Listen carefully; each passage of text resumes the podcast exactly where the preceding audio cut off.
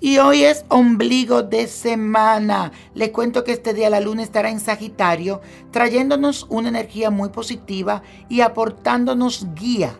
Tendrás claridad y una fuerte sensación de confianza que te va a permitir encontrar tu camino. Además, te cruzarás con personas de otra cultura, otra etnia o algún otro país que te ayudarán a ampliar tus horizontes y tu punto de vista. Tu optimismo y generosidad serán tu principal amuleto de protección. Actúa con empatía en todo momento.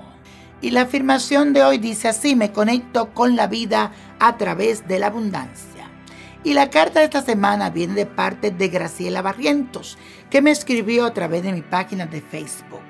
Dice así, hola mi querido niño prodigio, muchas gracias por todas esas cosas tan bonitas que dices y por ayudar a tanta persona que necesitamos tu consejo. Yo soy Graciela Barrientos, nací en julio 8 del 73 y tengo una duda que me impide hacer planes para el futuro.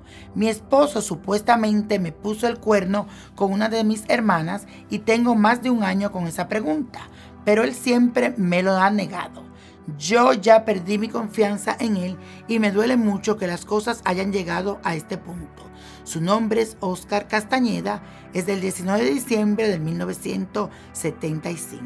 Ayúdame, por favor, a aclarar mi mente. Te admiro muchísimo. Que Dios te bendiga y muchas gracias de antemano. Mi querida, gracias por tu carta. Mira, aquí lo primero que me sale en el tarot es la carta de la muerte que habla de ciclos que se terminan y esto puede traducirse a que esa relación tal vez ya llegó a su fin. Has querido aferrarte mucho como al pasado, creyendo que hay cosas por salvar, pero siento que el respeto y la confianza hacia él ya eso se perdió. Ya sea que te pegó los cuernos con tu hermana, con tu tía, con tu abuela, con quien sea, con tu amiga.